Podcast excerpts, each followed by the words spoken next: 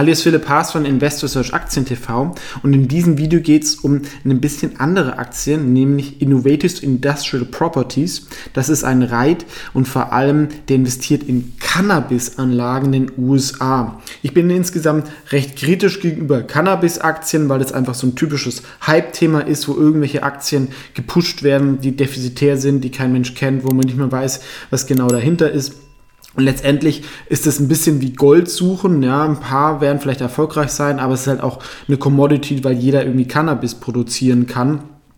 Und es ist einfach sehr schwierig da zu sehen, wer sich da durchsetzen kann. Allerdings eine Firma, die die Gebäude hat, ist dann natürlich ein bisschen sicherer, weil wenn eine ähm, pleite geht, dann kann das ein anderes reinnehmen und diese ganzen Startups haben natürlich wenig Geld müssen es eher in Marketing investieren und da ist natürlich so ein Partner wie Innovative Industrial Properties wirklich interessant, da sie dann einfach mehr schneller wachsen können und es plus auch noch mehr Firmen ermöglichen, ähm, Cannabis zu produzieren. Ja, weil wenn ich einfach nur äh, das Gebäude mieten kann, dann brauche ich viel weniger Kapital, um zu starten.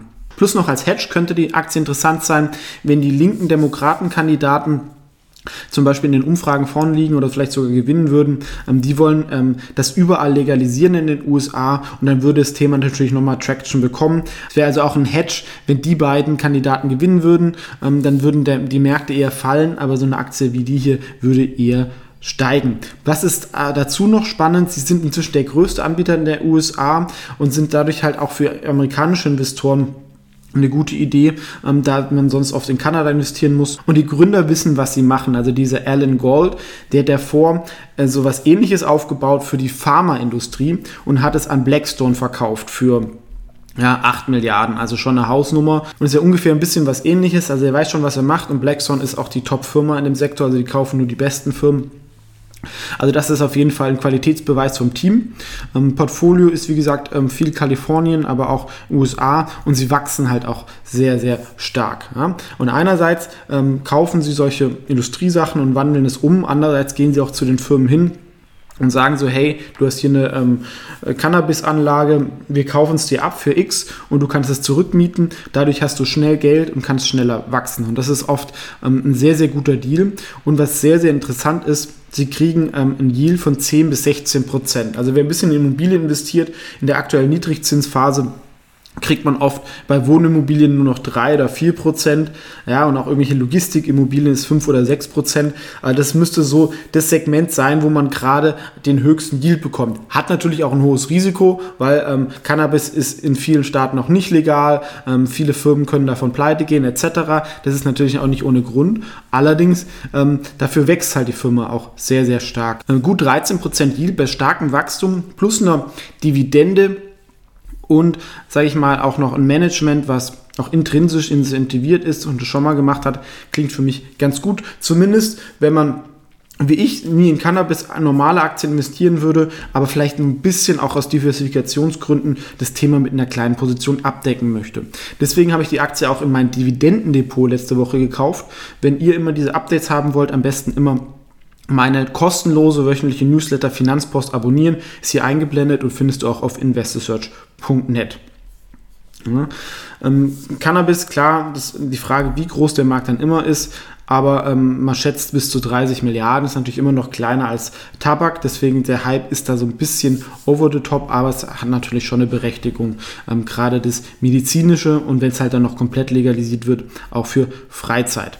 Genau, das Wachstum kommt natürlich dadurch, dass sie halt neue ähm, Einheiten kaufen.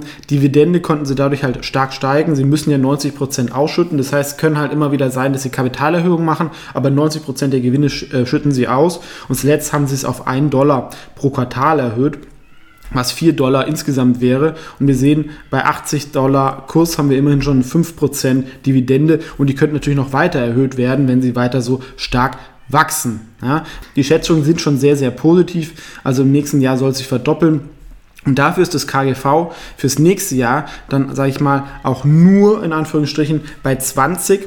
Das faire KGV hingegen, wenn wir uns uns anschauen, Dadurch, dass die Umsatzwachstum so stark ist, auch das Gewinnwachstum stark, Markt wird stark wachsen, gutes Team, ist es ein Qualitätsunternehmen, was ein Right nicht immer ist. Und da kommen wir auf ein faires KGV von 22, 22,5. Das heißt, fürs nächste Jahr wäre die Aktie nach dem fairen KGV sogar unterbewertet, wenn diese Zahlen kommen.